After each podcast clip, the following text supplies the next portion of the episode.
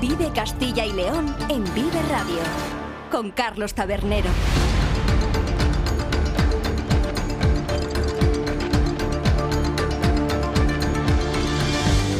Hola, ¿qué tal? Muy buenas tardes, bienvenidos y bienvenidas a Vive Castilla y León, el programa con el que les acompañamos desde la 1 hasta las 3 de la tarde para informarles de todos esos asuntos de interés que tienen lugar a lo largo y ancho de nuestra comunidad con sus protagonistas, ya saben, las gentes de Castilla y León. Nos pueden escuchar a través de la FM en los distintos diales provinciales, también en nuestra página web www.viveradio.es, en las plataformas de streaming y podcast y en las redes sociales de Vive Radio. Todo ello con el sonido perfecto del que nos provee nuestro nuestro técnico Carlos Monsalve.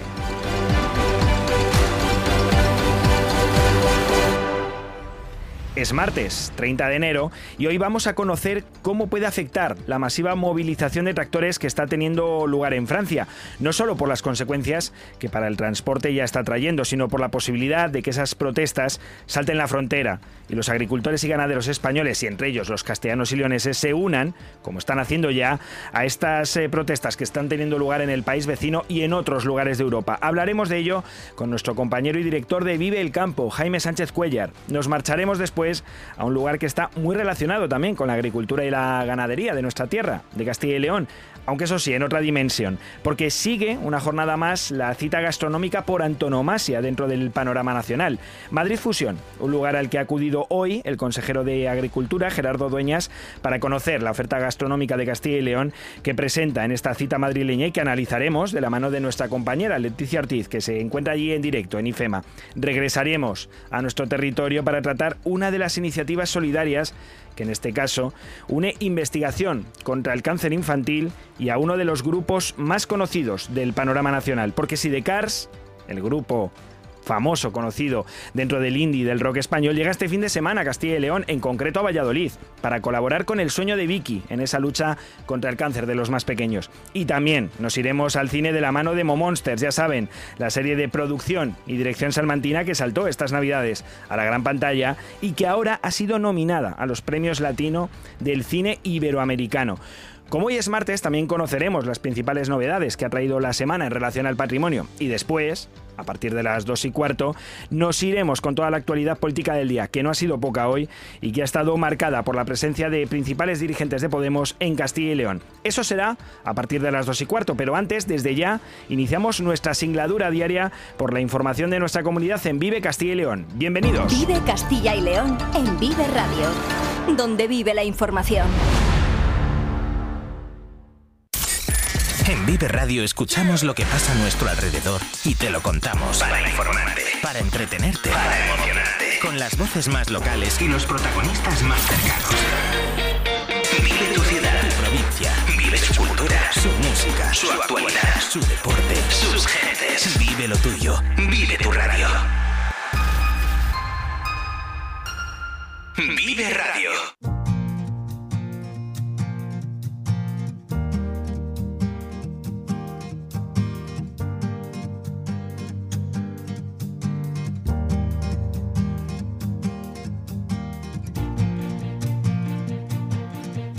Esta semana, ya saben, ha comenzado con la noticia de esos miles de tractores franceses marchando hacia la capital gala, hacia París, para sitiarla en una protesta masiva para exigir a las autoridades, tanto nacionales como europeas, medidas que les permitan sortear esa subida de precios motivada por la guerra en Ucrania y también una flexibilización, si no para una completa reversión, si al menos para frenar esas políticas medioambientales impuestas con la nueva PAC. La noticia está allí, desde luego, porque varias autopistas francesas han sido cortadas. El transporte está teniendo serios problemas para llegar a su destino y hay autoridades desplegadas para intentar evitar que esos tractores lleguen a París, aunque está por ver si logran parar esta marcha por la agricultura. Una marcha, unas movilizaciones de los agricultores europeos que ya han llegado a España. Esta misma mañana, una veintena de tractores han salido a la calle en, Zamora Capital.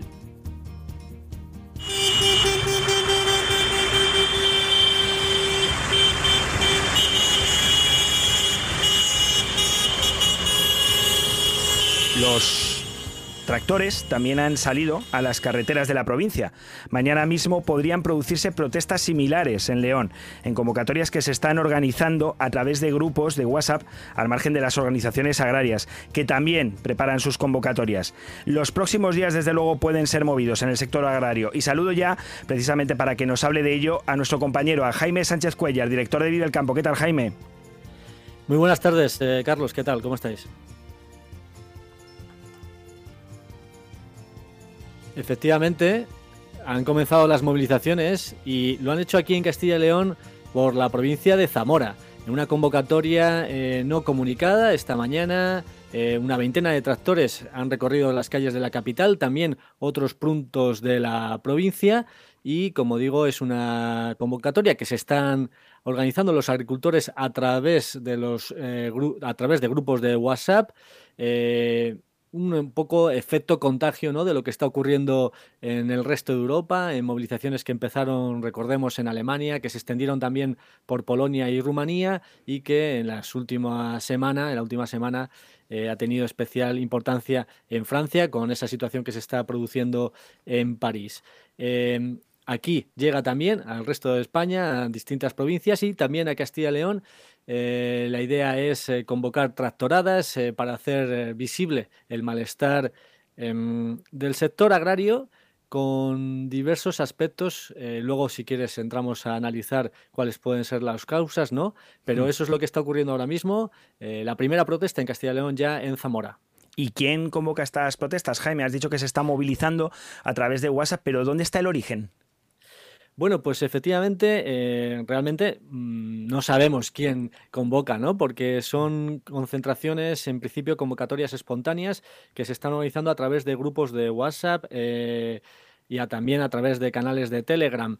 Eh, hay grupos creados en, si nos referimos al caso de Castilla y León, hay grupos creados en, en todas las provincias, eh, suelen ser muy numerosas, por encima de 600, 800, 1000 personas en cada grupo de WhatsApp. También hay eh, grupos creados en, en comarcas y bueno, lo que en principio eh, sí que coinciden todos los grupos es en hacer una movilización justo dentro de una semana, el próximo martes 6 de febrero. Lo que pasa es que el ambiente eh, les está empujando también a que esas movilizaciones, a no esperar a ese, a ese día 6 de febrero y poder eh, salir ya a las calles con la intención en principio de hacerse notar, sobre todo en las, en las conexiones por carretera, ¿no? ¿Y cuáles son, o cuál es exactamente ahora mismo la posición de las organizaciones agrarias? ¿Secundan estas protestas? Bueno, las organizaciones agrarias eh, hasta Em, la semana pasada la única protesta que había convocado, que se había convocado, era la del 21 de febrero por parte de Unión de Uniones, que en, el caso de Castilla y León está representada por la UCCL, para hacer una tractorada en Madrid ese 21 de febrero y algunas protestas previas durante los, en, distintos puntos de España y también de Castilla y León. Mm, ayer por la tarde, em, las, todas las organizaciones agrarias, por ejemplo, de la provincia de León, eh, acordaron convocar eh, una tractorada una tractorada para finales de febrero, en concreto para el viernes 23 de febrero. Y esta sí que es en unidad de acción de todas las eh, organizaciones agrarias de esta provincia. nos cuentan que posiblemente esto mismo pueda ocurrir quizás en Zamora, también en Palencia y probablemente poco a poco en todas las provincias de Castilla y León las propias organizaciones agrarias pues también convocarán sus movilizaciones, con lo cual el ambiente va a ser eh, tenso ¿no? en, las, en los próximos días eh, con distintas protestas en, algunos casos convocadas em, por, eh, de forma espontánea a través de grupos de WhatsApp y otras eh, a través de las organizaciones agrarias. Escuchamos, si te parece, a José Antonio Turrado, secretario de Asaja León, que nos decía esto sobre la fecha elegida para la movilización en la provincia de León. Los agricultores es verdad que aprietan para que sea ahora, porque ahora es un momento en el que en el campo se está haciendo muy poca cosa y dentro de un mes, pues posiblemente haya trabajo. Pero nosotros también entendemos que si de verdad hay razones para movilizarse, el campo siempre se puede disponer de un día para hacer esto, sin ninguna duda. Y quien diga lo contrario está buscando un pretexto para no participar. Como digo, Carlos, eh, Va a haber convocatorias de distinto tipo eh, y veremos un poco el alcance de estas protestas eh, y veremos también la dimensión de las acciones que se lleven a cabo. Eh, todas ellas, en principio, el protagonista va a ser el tractor, ese vehículo de grandes dimensiones que permite, digamos, también pues, provocar algunos problemas, ¿no? Y que hace muy visible desde luego muchas veces esos eh, cortes de tráfico y sobre todo las protestas del campo, porque un tractor en una carretera y especialmente en una autovía desde luego que destaca. Jaime, si te parece, recuperamos un poco los motivos de las protestas y ahondamos en ellos, porque cuáles son, qué es lo que piden en este caso eh, los eh, tractoristas, los agricultores y los ganaderos de Castilla y León, de España, pero del resto de Europa. Bueno, pues eh, los motivos son muchos y diversos. Eh, no es fácil sintetizar y no hay una única causa, ¿vale? Eh, realmente el sector, al sector le preocupan muchos aspectos del momento en el que está viviendo. Quizás por mencionar el principal o, por mencionar el primero de ellos es la falta de rentabilidad.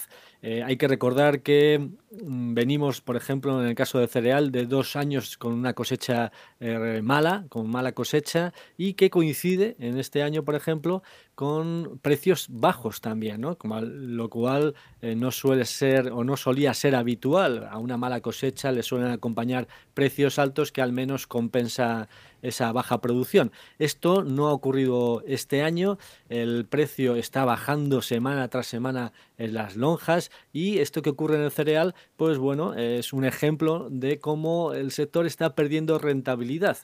Em, podríamos hablar de otros cultivos, los hay mejores y peores, pero en general al, sector está viendo que baja la rentabilidad. ¿no?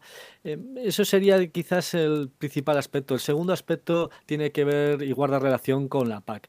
Eh, con la nueva PAC, que lleva un año de aplicación, ha supuesto eh, nuevas exigencias eh, medioambientales que el sector no acaba de comprender y que les está restando, aseguran, em, producción, les está eh, impidiendo competir con los productos que llegan desde fuera de Europa y este puede ser pues quizás otro argumento eh, más de las protestas porque mm, critican, censuran que no existe reciprocidad en las relaciones comerciales con terceros países. A los productores, a los agricultores europeos se les exige eh, unos estándares de calidad que no se exige al productor de fuera y sin embargo em, los alimentos que producen ambos pues compiten luego en la estantería del supermercado en, en principio eh, en, desigual condición. ¿no?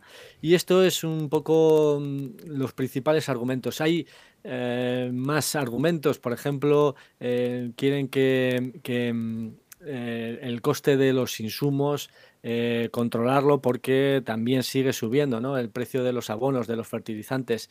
Eh, quieren que se cumpla la ley de la cadena alimentaria, que se impida realmente eh, la venta a pérdidas. Eh, y por ejemplo, pues sobre todo en respecto a la PAC, y retomo eh, con el primer punto, pues eh, no entienden, por ejemplo, la eliminación del barbecho o que haya que rotar los cultivos o que, por ejemplo, una provincia como León, gran productora de maíz, pues no pueda, se le impongan limitaciones, digamos, a la siembra, a la siembra de maíz. Y lo que está pasando en Francia, Jaime, es quizá lo que ha empujado a estas protestas, porque estas reivindicaciones que comentabas vienen tiempo produciéndose en las organizaciones profesionales agrarias y en el conjunto de los agricultores y ganaderos de nuestra comunidad, pero quizá haya sido esta movilización masiva en Francia lo que ha producido un efecto contagio.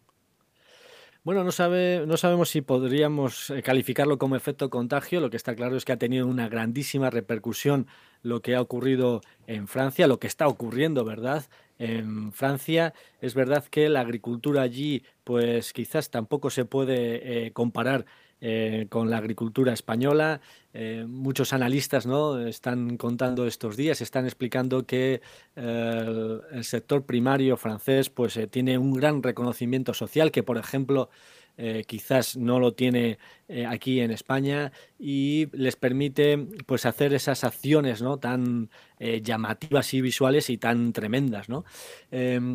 quizás la agricultura aquí en España es diferente, Pero es verdad que con las protestas que se están desarrollando en Francia, pues ya han conseguido, por ejemplo, algún compromiso por parte del nuevo primer ministro francés. Por ejemplo, defender la eliminación de esa obligatoriedad de dejar un 4% de barbecho. Europa eh, tiene déficit de producción y además se obliga a los agricultores a que un 4% de su superficie no la siembren. ¿no? Esto no se entiende en el sector. También se oponen desde Francia al acuerdo de la Unión Europea eh, con Mercosur y también eh, están censurando, criticando las importaciones que, libres de aranceles que proceden de, de Ucrania. Esto ha sido un signo de apoyo a Ucrania un país que está sufriendo una guerra, pero que es verdad que eh, están entrando productos de Ucrania sin aranceles y esto está desvirtuando eh, el precio de algunos productos. Quieren desde Francia que al menos eh, los relativos a la carne de pollo, los huevos y el azúcar, por cierto, tres sectores muy relevantes en Castilla y León, pues que salgan de la lista de esos productos libres de aranceles. Lo que sí que existe es un gran malestar también aquí en España por los ataques de los agricultores franceses a camiones y transportistas con productos de España. Eh, el Partido Popular esta misma mañana ha pedido la comparecencia en el Congreso de los ministros de Agricultura, de Exteriores y de Transportes y hay una situación ahí compleja en la que eh, Francia acusa por ejemplo, a España de competencia eh, desleal, como que aquí la legislación por ejemplo, para el control de productos eh, fitosanitarios es más laxa que en Francia, cuando realmente eh, las normas las dicta la Unión Europea y en principio pues son comunes para todos los países. Vamos a escuchar a Miguel Padilla, coordinador de COAG en el ámbito nacional, criticando, censurando precisamente estos ataques de Francia. La legislación lo mismo es en Alemania que en Francia que en España que dentro de los 27 países. País tercero son aquellos que no pertenecen a la Unión Europea. Indudablemente España es un miembro de esta Unión y por tanto no entendemos cómo se pueden hacer estas calificaciones y sin embargo no se menciona la entrada de productos de Marruecos. Debe ser que hay ciertos intereses en este país por empresas francesas. Desde luego, un asunto complicado, complejo, que nos ha explicado perfectamente nuestro compañero y director de Vive el Campo, Jaime Sánchez Cuellar, y que desde luego tendrá evolución seguro, ¿no, Jaime, durante estos próximos días? Efectivamente, de hecho, a esta hora están reunidos en Madrid las eh, organizaciones agrarias eh, profesionales, ASAJA, UPA y COAG, sus directivos, precisamente para eh, aprobar o establecer un posible calendario de protestas a nivel nacional. Así que esto eh, va a ser la tónica los próximos días, las próximas semanas en España, la protesta del sector agrario. Estaremos atentos, por supuesto, en Vive Castilla y León y desde luego en Vive el Campo, en ese programa que tenemos todos los días aquí en Vive Radio desde las 7 hasta las 8 de la mañana y que dirige nuestro compañero Jaime Sánchez Cuellar. Muchas gracias de nuevo por habernos traído toda esta información. Un saludo, Carlos Tabernero. Gracias. Vive Castilla y León en Vive Radio con Carlos Tabernero. El sector primario en Castilla y León es el protagonista cada mañana en Vive Radio. Desde las 7 y 10 de la mañana, de lunes a viernes. Jaime Sánchez Cuellar te ofrece toda la actualidad informativa relacionada con la agricultura y la ganadería. Y la ganadería. Para estar al día. Para estar al día. Vive el campo. De lunes a viernes, cada mañana. Vive el campo. Aquí. En Vive Radio. Vive la actualidad de Castilla y León en Vive Radio.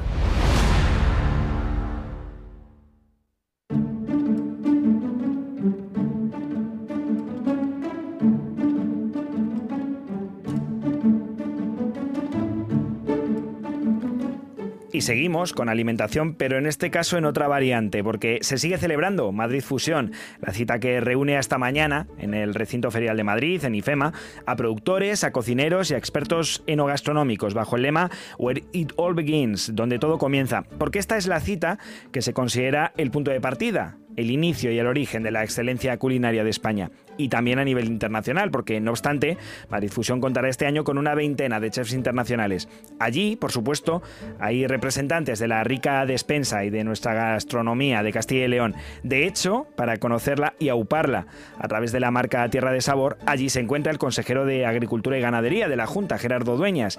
Y para conocer precisamente qué ha dicho hace escasos minutos sobre la importancia de nuestros alimentos, conectamos con nuestra compañera en Madrid, con Leticia Ortiz. ¿Qué tal, Leticia? Muy buenas tardes. Muy buenas tardes desde aquí, desde este Madrid Fusión. Además, ahora nos encontramos paseando por los stands que llevan Castilla y León por bandera, además de este Tierra de Sabor, pues hay varias capitales de provincia y varias provincias que han venido con su stand propio, como Valladolid, como Salamanca, como Burgos, Segovia, que está dentro también de, de ese Saborea España, esa marca central que está también aquí en el pabellón. Y no os voy a dar envidia porque esta es una feria no solo para contarla, sino para probar, probarla, para olerla. Y los productos de Castilla y León, por lo que vemos aquí en las colas, que también se forman colas para coger los productos, está triunfando bastante. Hemos tenido ya la suerte de probar, pues qué os cuento, cecina de león que había antes en Tierra de Sabor, hemos comido jamón de guijuelo, ahora estamos en Burgos donde están friendo morcilla también, además el chef Arrabal también de Burgos está haciendo ahora una exhibición. Eh, no quiero dar envidia ni a ti ni a los oyentes, pero la verdad es que es un lujo esta feria. No querías, pero algo de envidia sí que, sí que nos has dado, compañera. Bueno, ¿qué tal está siendo el ambiente por allí? Porque entiendo que también, después de la semana pasada en Fitur, donde hubo, lleno absoluto, eh, Madrid Fusión y precisamente con el reclamo de la cocina, también estará llevando a multitud de personas ¿no? a disfrutar de los eh, productos de la gastronomía española y en concreto de la de Castilla y León. Nos contaban los organizadores ayer por la tarde en una primera eh, valoración de cómo habían visto este día de, inauguración, eh, nos contaban que estaban batiendo récords y que claro, que era solo el primer día y tenían en cuenta que las ponencias más fuertes eh, son hoy, porque por ejemplo pues hay conocidos chefs como David Muñoz, Ángel León, que hemos visto antes en el auditorio para ellos dos. Eh, bueno, aparte de que había cola para entrar, es que ha habido muchísima gente que se ha quedado fuera y, la verdad es que está siendo un éxito este Madrid Fusión. Eh, y Castilla y León, nos lo decía antes el consejero, como bien decías, que ha estado visitando el stand de Tierra de Sabor, eh, que tiene que estar presente aquí, ¿no? Porque, porque bueno, al final al final eh, los productos eh, de categoría, de calidad, como nos decía, están presentes en esta feria y Castilla y León está a la vanguardia, ¿no? Además, este año también se habla mucho de innovación, que es lo que repiten todos los, cocineros, los productores, eh, también los políticos, y él también nos lo decía una marca, Tierra de Sabor, de la que presume desde luego la Junta de Castilla y León, para la que está hoy allí precisamente Gerardo Dueñas. Y no sé qué más ha comentado el consejero precisamente sobre esta marca, sobre los planes que tengan para desarrollarla y para seguir aumentando su presencia en mercados nacionales e internacionales y en general, ¿no, Leticia, sobre la presencia de Castilla y León en esta nueva edición, la número 22 de Madrid Fusión?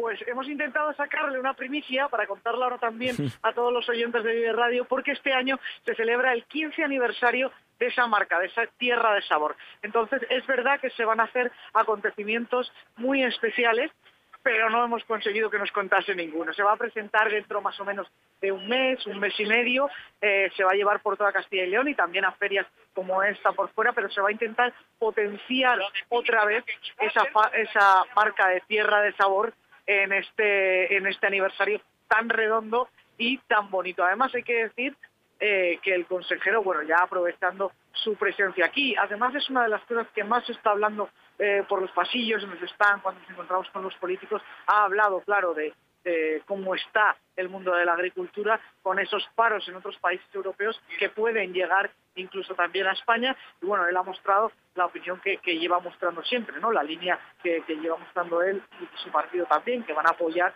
a los agricultores españoles, a los agricultores de Castilla y León, que consideran que las políticas de Europa les perjudican y que van a estar atentos a ver lo que se decide en las próximas horas en cuanto a este tema unión a esas demandas que comentábamos al inicio del programa con Jaime Sánchez Cuellar, que están llevando a los agricultores y ganaderos en toda Europa, como comentaba ahora también Leticia, a las calles con los tractores y que también en Castilla y León ya están empezando a producirse esas movilizaciones, como escuchábamos en esa tractorada de primera hora de esta mañana en Zamora.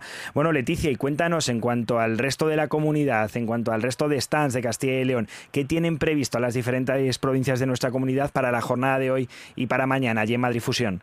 Mira, te cuento cositas que ya han pasado, también para dar envidia, porque hoy, por ejemplo, hemos estado en la presentación de Valladolid, una gastronomía de cine, así lo han llamado eh, desde el Ayuntamiento de Valladolid, en el que además se ha dado una noticia.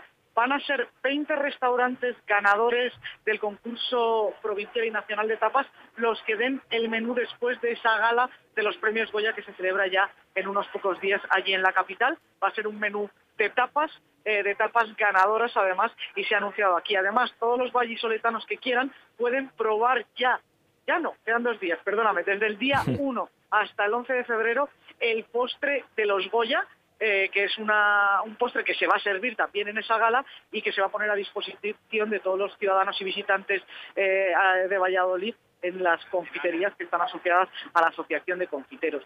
Ayer también vivimos la subasta de la trufa, que es uno de los eh, acontecimientos más esperados aquí en Madrid Fusión, de esa trufa negra de Soria, que llegó hasta los 5.000 euros por las dos trufas que se, que se subastaron. Buena cantidad. Fueron Sí, sí, una muy buena cantidad, dos trufas de 450 gramos cada una. Y los ganadores además eran veteranos en esto de ganar la subasta, porque ya ganaron el año pasado. Son el restaurante Don Giovanni, considerado uno de los mejores, si no el mejor italiano de Madrid, y las bodegas pesqueras, que además compartieron el último, porque empezaron a pujar y al final decidieron que se lo llevaban, se llevaban esa trufa compartida.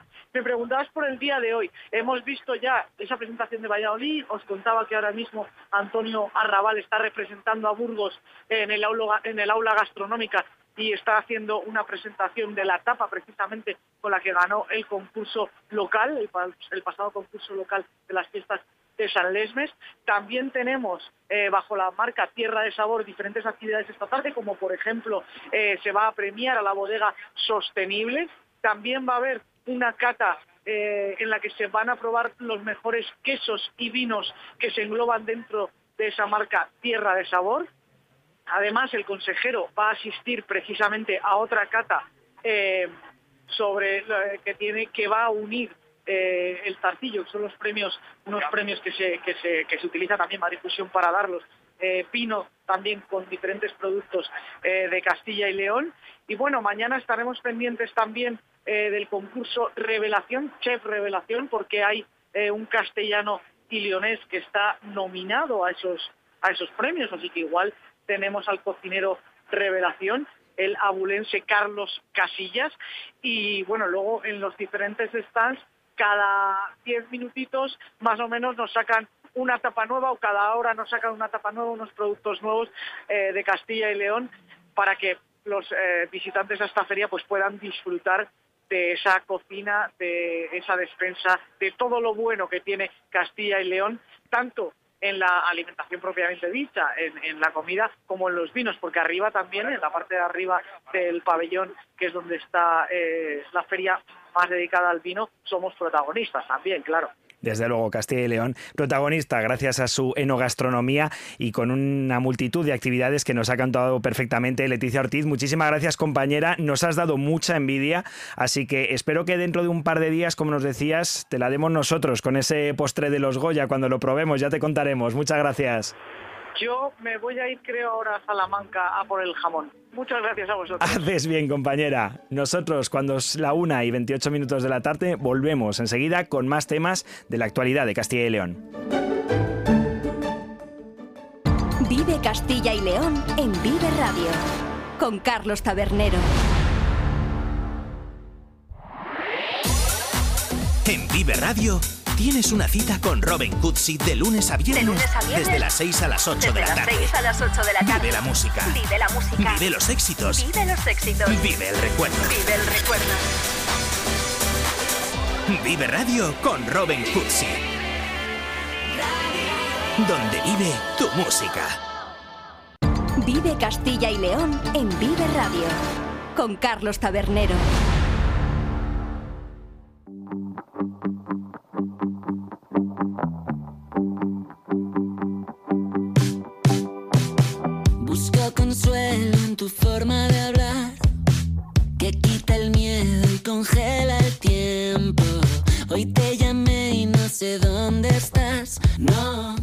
Esto que escuchan es el último tema de uno de los grupos más reconocidos del panorama del rock alternativo, del indie español.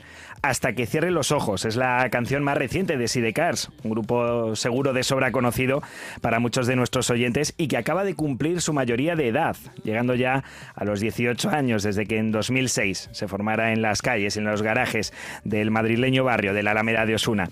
Este fin de semana, Sidecars aterriza aquí en nuestra comunidad, en Valladolid, en concreto en el Centro Cultural Miguel Delibes, de la capital pucelana, donde el domingo celebra un concierto muy especial dentro de su gira Modo Avión Teatro Tour, que desde hace apenas tres semanas está llevando a este conocido grupo a pisar un buen número de ciudades de todo el territorio nacional y que culminará con un colofón por todo lo alto en el Withing Center de Madrid el próximo 23 de noviembre. Pero antes, ya decimos, este mismo domingo toca Valladolid, y lo hacen por una buena causa además. Y es que todos los beneficios que se están recaudando por este concierto, para el que ya se ha colgado el cartel de completo, irán a parar a la Fundación El Sueño de Vicky, una entidad dedicada a la investigación del cáncer infantil.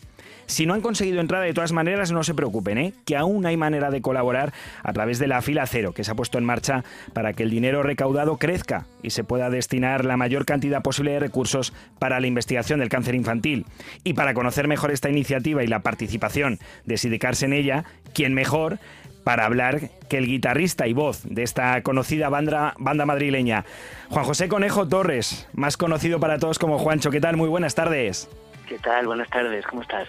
Bueno, ¿cómo surgió esta simbiosis para colaborar con una de las iniciativas más especiales ¿no? del panorama nacional como es el sueño de Vicky, que lucha contra el cáncer infantil? Bueno, pues mm, nosotros hemos hecho ya así a lo largo de nuestra carrera algunas eh, no sé si llamarlo colaboraciones, pero bueno, ah, hemos hecho cositas con, con varias asociaciones contra el cáncer y cuando nos llamaron eh, los del sueño de Vicky, de repente pues mm, era todo como muy cómodo, funciona, o sea, nos llamaban para hacer un teatro dentro de nuestra gira y nos parecía que mejor que poder mezclar ahí eh, la música, con intentar que sirva para algo, más allá de entretener y de acompañar a la gente, si podemos conseguir que esos beneficios puedan ayudar a, la investigación de algo tan importante eh, o, al, tratamiento de algo tan importante, pues nada, no, ni nos lo pensamos, fuimos para adelante desde luego es una iniciativa de lo más de lo más solidaria y por la que hay que agradecer no solo al sueño de Vicky eh, que haya puesto en marcha este tipo de conciertos, sino también por supuesto a Sidecar su participación. No sé Juancho si convierte precisamente esa situación a este concierto en uno de los más especiales de esta gira a modo avión Teatro Tour. Bueno, sin duda, sin duda está enmarcado. Eh, sin, duda tiene un marco especial y particular, ya solo por eso. Si luego además le sumamos que que Valladolid es una ciudad que siempre ha sido muy importante para nosotros y que ha sido muy importante en nuestra carrera, porque es de los de los primeros sitios que pisamos fuera de Madrid, así cuando pudimos empezar a, subirnos a una furgoneta y a probar suerte, fue de los primeros lugares en los que empezamos a vender entradas, de los primeros lugares que agotamos una sala, eh, desde los años del café teatro, que por supuesto pasamos por ahí muchas veces cuando empezábamos. Eh, pues bueno, creo que la suma de estas dos cosas y teniendo en cuenta que hace mucho que no íbamos a Valladolid, creo que hace de, esta noche ahí como un polvorín, creo que va a ser un, día muy bonito recuerdos desde luego de ese café teatro de los eh, primeros conciertos de Sidecars, fuera como decía Juancho de la Comunidad de Madrid, y ahora nada menos que al Centro Cultural Miguel Delibes. ¿Cómo se lleva ese salto a una sala de esas dimensiones? Pues con mucha ilusión, la verdad, y aparte pues se, ha agotado, se han agotado las entradas y, está siendo una gira muy especial, en un formato muy especial, eh, que creo que es perfecta para ese recinto y para ese aforo y bueno, creo que va a ser muy emocionante. Llegáis justo después de un concierto que tendrá lugar el día anterior en Pontevedra, que será el cuarto además de esta gira, tras los de Torrevieja, Granada y Madrid. ¿Y cómo se prepara un grupo para enlazar dos conciertos en dos días seguidos en dos lugares, tan diferentes como Pontevedra y Valladolid? Bueno, tenemos mucho callo ahí. Eh, De hecho, dos conciertos no es mucho. Creo que hemos estado toda la vida haciendo tres y cuatro y venimos ahí bastante acostumbrados. Para mí esta gira en la que lo máximo que hay son dos seguidos, bueno, esta semana son tres, ¿no? O, han sido mm. tres. Eh, nada, estamos muy acostumbrados. Me gusta mucho estar en la furgoneta. Tengo el privilegio de, de que mi trabajo en gran parte consiste en ir en la furgoneta con mis amigos. Eh, entonces, para mí, irme un fin de semana de dos y de tres shows fuera de casa es como una especie de campamento de, de verano, ¿sabes? con mis amigos riéndome, divirtiéndome y me siento mejor que en casa. Una gira, desde luego, entonces para disfrutar y también para presentar este nuevo sencillo que escuchábamos antes hasta que cierre los ojos, que habla sobre algo tan universal como echar de menos y que además conecta también ¿no? con cualquier tipo de público. ¿Cómo surge la inspiración para conseguir canciones que en poco tiempo se convierten en himnos para los seguidores, ya no solo de Sidecar, sino de todo el panorama del rock y del indie español? Yo creo que tengo, yo tengo, yo siempre estoy escribiendo canciones y tengo la necesidad de hablar de cosas en función de las cosas que me estén pasando, ¿no? A veces cuento cosas que son más personales y, y conectan de una manera más indirecta con la gente y a veces me sale hablar de algo tan universal en este caso como es echar de menos, que es, eh, bueno, es algo que el 100% de las personas de la humanidad conocen esa sensación y en este caso la inspiración me vino por, por un, por, por por un capítulo de, una serie que se llama Euforia. En el último capítulo de esa serie, sin hacer spoilers, hay alguien que habla del concepto de, echar de menos a alguien hasta que cierras los ojos y de alguna manera vuelves a estar con esa persona en el lugar y en el momento que tú elijas, ¿no? Eh, me pareció tan bonita esa idea que, que me puse a, a tontear con ella y salió esta canción. Una canción que desde luego seguro que se va a convertir en otro de los clásicos de Sidecars porque ya son muchos años, ya son 18 nada menos juntos y claro, en esa trayectoria pues hay temas como Amasijo de Huesos, como Mundo Imperfecto, que seguro que podrán escuchar todas aquellas personas que se acerquen al Centro Cultural Miguel Delibes, pero supongo Juancho que también habrá un gran protagonismo para ese último álbum, ¿no? Salido hace un par de años, para 13. Sí, la verdad que ha tenido tan buena acogida. Eh, a mí no me gusta ponerme muy muy brasas con, con los discos nuevos, porque siento que cuando voy a un concierto me gusta que me cuenten un poco lo nuevo, por supuesto, pero también me gusta escuchar así canciones eh, de toda la vida y pero este disco lo ha cogido también la gente que, me, ha costado quitar canciones eh, me ha costado hacer el repertorio y dejar fuera las canciones de este disco. Entonces hay bueno hay una buena representación de del disco 13 allí, eh, un poco versionadas algunas canciones, porque hemos hecho el ejercicio de querer armar, instrumentar un show diferente, pero, pero sí, sí, hay una, de alguna manera es una presentación de 13 también, sí. Claro, porque este, este concierto y esta gira está dentro de un marco de conciertos electroacústicos, que son los que está llevando a cabo Sidecars con este nuevo tour, con este nuevo eh, teatro tour que van a llevar a cabo y que traerán aquí a Valladolid y no sé qué queda en esta nueva forma de concebir la música en escenario y qué queda de en 13 o en canciones como Hasta que cierro los ojos de aquel grupo que nació en 2006 en la Alameda de Osuna. ¿Cómo ha evolucionado Sidecars en estos 18 años de existencia? Siento que como personas, ¿sabes? O sea, quiero decir, como todo el mundo, obviamente cuando tenía 18 años tenía unas inquietudes y una manera de entender la vida y un y unas rutinas de escuchar un tipo de música más concreta, a medida que han pasado los años, pues obviamente hemos ido templándonos, madurando y escuchando otras cosas. Entonces creo que las influencias han empezado a, sumar otras, otros sonidos a la banda y otras ideas. Y, y bueno, y creo que los textos pues son un poco más adultos a medida que pasa el tiempo, como es normal, ¿no? Hay pues hay versos de las primeras canciones que a día de hoy no me siento con potestad para cantar porque no me representan no tanto pero sí que lo que cuento ahora eh, sí que soy yo y somos nosotros al 100% así que creo que queda el espíritu de la banda y por supuesto que seguimos siendo una banda de rock and roll que creo que esto es lo que no ha cambiado ¿Y cómo se lleva la mayoría de edad junto a Gerbas y a Ruli? ¿Cómo estáis llevando esos 18 años? Somos una especie de matrimonio extraño eh, y creo que es que el secreto de, haber aguantado 18 años juntos, eh, tomando decisiones que muy importantes para la vida de cada uno, ¿no? Y madurando juntos y eh, ha sido pues la, buena relación que tenemos. Somos hermanos, nos conocemos tan, tan, tan bien que sabemos por dónde sí y por dónde no con cada uno, que no hace falta ni que me lo diga. Si se sube a la furgoneta uno y le pasa algo, yo ya lo sé. Y, nos llevamos tan bien, nos cuidamos tanto y, nos protegemos tanto nuestra amistad por encima de, del proyecto, que creo que eso es lo que ha hecho que el día de hoy pues sigamos siendo los mismos tres amigos que, que éramos cuando teníamos 18 años. Hablando de hermanos, no podía faltar la pregunta. No sé si está en el horizonte que vuelva Leiva a producir alguno de vuestros temas, de vuestros discos, como ha sucedido en el pasado, porque hay que recordar que este último tema, que hasta que cierre los ojos, está cuenta con la producción de Paco Salazar, que creo que ha estado mano a mano contigo, ¿no?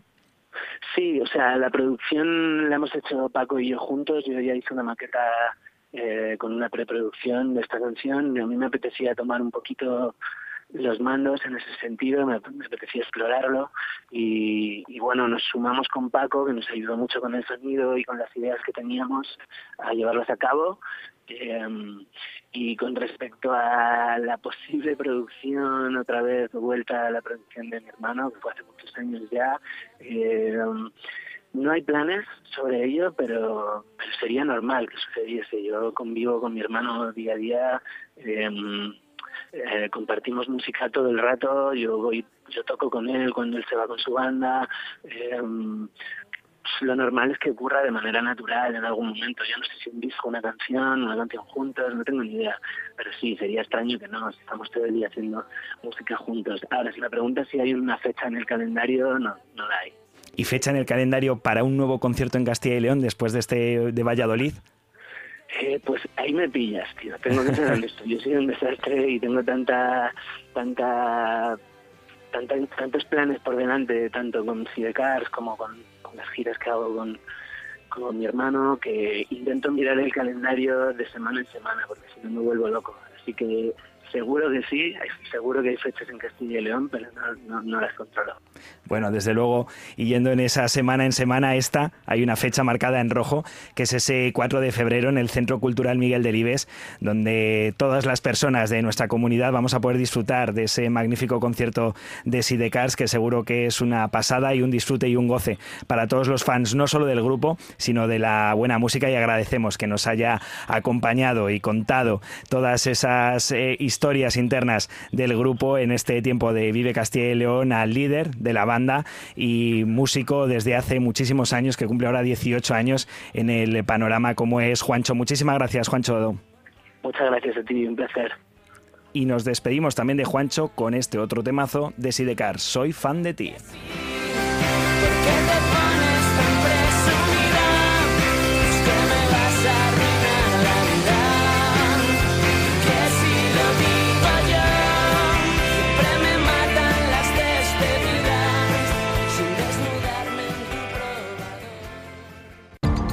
Castilla y León en Vive Radio con Carlos Tabernero. El sector primario en Castilla y León es el protagonista cada mañana en Vive Radio. Desde las 7 y 10 de la mañana, de lunes a viernes, De lunes a viernes. Jaime Sánchez Cuellar te ofrece toda la actualidad informativa. Relacionada con la agricultura y la ganadería. Y la ganadería. Para estar al día. Para estar al día. Vive el campo. De lunes a viernes, cada mañana. Vive el campo. Aquí, en Vive Radio. En Vive Radio tienes una cita con Robin Cutsi de lunes a viernes. De lunes a viernes. Desde las 6 a las 8 Desde de la las tarde. 6 a las 8 de la tarde. Vive la música. Vive la música. Vive los éxitos. Vive los éxitos. Vive el recuerdo. Vive el recuerdo. Vive Radio con Robin Cutsi. Donde vive tu música. Vive la actualidad de Castilla y León en Vive Radio. Bienvenidos al campamento Lago Azul, donde van a pasar sus primeras vacaciones. Jaja, Presente. jeje, Tengo una idea. jiji, Seguro que vamos a vivir un montón de aventuras. ojo, Oh, ya somos amigos. juju y alguna nueva amiga.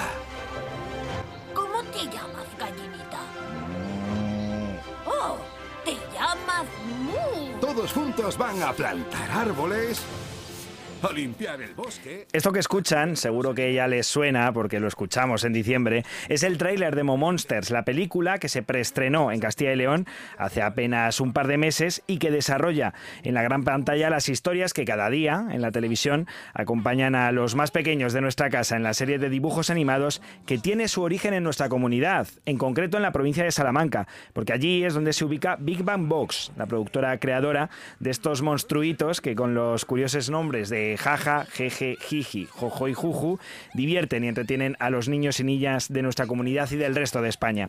Pues bien, ahora Mo Monsters y Big Bang Box vuelven a estar de actualidad gracias a su nominación para los premios platino del cine iberoamericano en la categoría de mejor película de animación. Un triunfo, desde luego, para un proyecto de nuestra tierra y el que ya nos habla su director, Javier Martínez. ¿Qué tal? Muy buenas tardes. Muy buenas tardes. Bueno, ¿cómo ha caído esta nominación? No sé si se esperaba, Javier. Eh, eh, vamos, eh, eh, lógicamente cualquier reconocimiento es, es, es, bienvenido y muy agradecido. Creo que no es una nominación, yo me armo un poco de jale con estas cosas, porque hay candidaturas, precandidaturas, nominaciones. Creo que es una candidatura, una precandidatura a los premios platino, si no me equivoco. Bueno, pero deja, no deja de ser ¿no? un, un, triunfo el poder estar en este tipo de nominaciones, en este tipo de candidaturas, sobre todo porque enmarcan no solo a España, sino al conjunto de América Latina. Efectivamente, sí, sí, competimos con, todas las películas de animación españolas, que este año ha sido espectacular la producción de cine de animación en España. De hecho, una de las candidatas es candidata también a los Oscars, de Robot Dreams de, de, de Berger, de Pablo Berger. Así que eh, compitiendo junto a películas y, a directores de ese nivel, pues estamos. Para nosotros eso ya es un premio, porque con la película de Monster nuestra intención no era realmente ganar premios en festivales, que siempre son bien recibidos, por supuesto, era llegar a cines, llegar a los más pequeños y, y seguir, seguir enganchando a nuestro público, al público más pequeñín. Supongo, y hablaba ahora de ello, de que esa competencia será dura. Precisamente le iba a preguntar por esa presencia ¿no? de Robot Dreams, de Pablo Berger, que acaba de ser nominada a los Oscar para que lo ubiquen un poco nuestros oyentes y ha triunfado también en los premios europeos del cine. Pero lo que dice, el hecho de estar en la misma categoría, en la misma nominación, supongo que también es un premio ¿no? para Mo Monsters. Efectivamente, eh, está, también ha sacado, creo que ha estrenado este año también una película, el año pasado vamos, eh, Fernando Trueba, de una película de animación.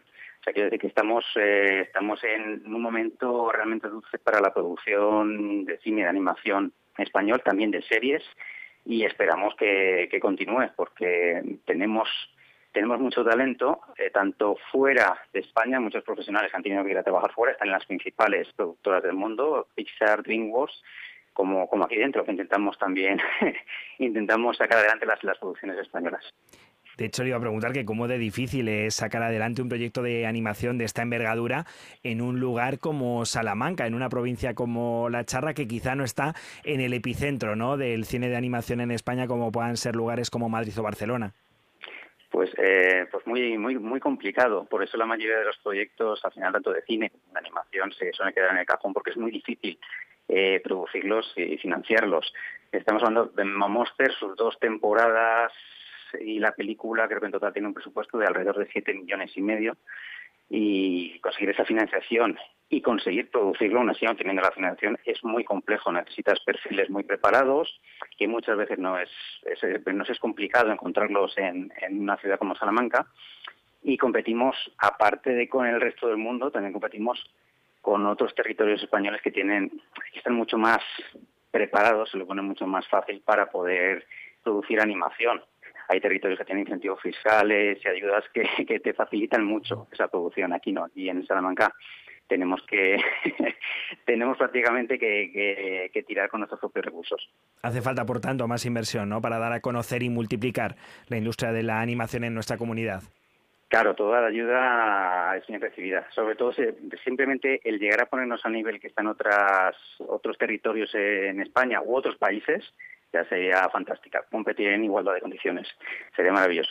Desde luego. Y fíjense que compitiendo en desigualdad de condiciones, como comenta ahora Javier eh, con, eh, con Mo Monsters, se ha logrado una candidatura, una precandidatura, una nominación en un aspecto en las películas de animación donde no sé cómo es la dirección, eh, no sé si le puede explicar a nuestros oyentes qué grandes diferencias hay, aparte por supuesto de la dirección de actores, en cuanto a una película que no es de animación, una película con seres de carne y hueso.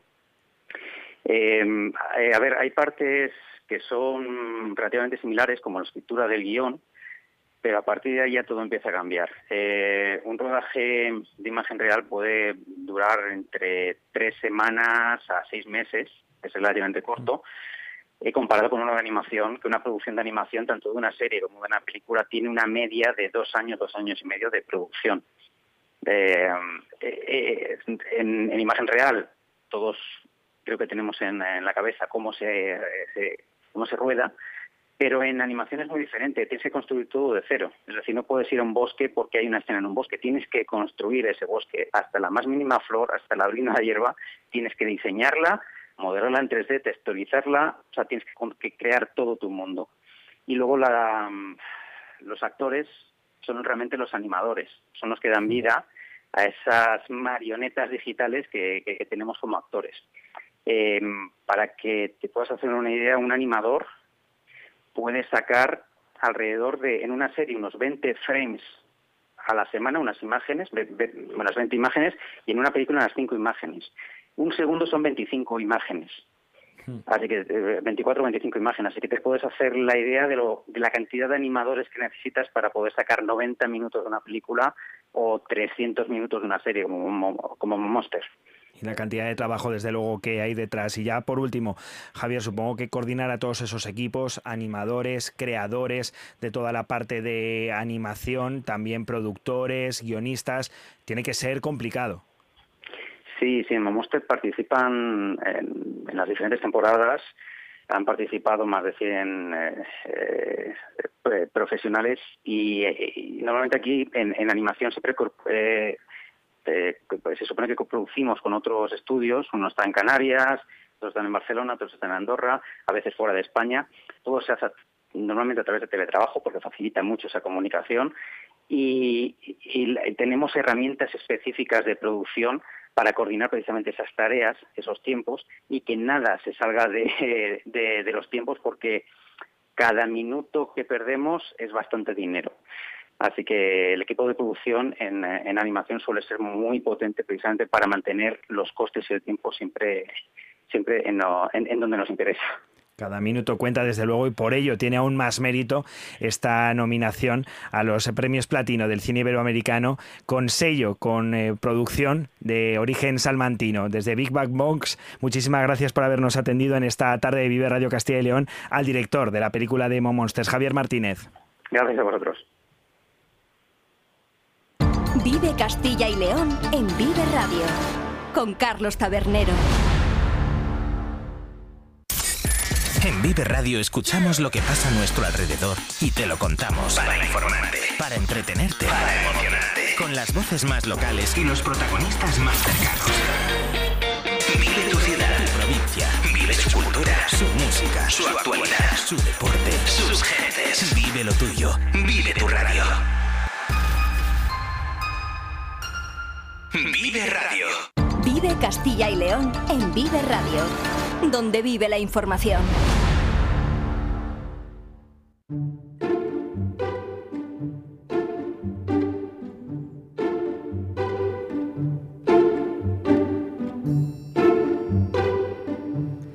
Cuando quedan siete minutos ya para las dos de la tarde para poner punto y final a esta primera hora de Vive Castilla y León, saludamos ya a nuestro compañero Daniel González. ¿Qué tal? Buenas tardes. Especialista, ya saben, en patrimonio que nos trae todas las semanas lo que ha ocurrido, lo que ha acontecido durante los últimos siete días en relación a esta cuestión, al patrimonio en Castilla y León. ¿Y qué tenemos hoy? Pues mira, hoy me he levantado con buen humor y voy a traer todo noticias positivas. No ha habido lista roja esta vez, así Será que... la primera semana desde que La tenemos primera sección, ¿eh? semana, sí, sí. Así que, venga, vamos a recoger aquí noticias positivas y son además muy positivas, me gustan todas ellas.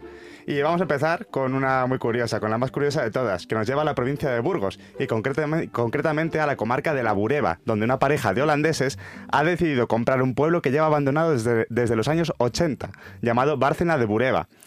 Y te voy a dar, Carlos, unas pistas y luego hacemos como el precio, el precio justo, el concurso.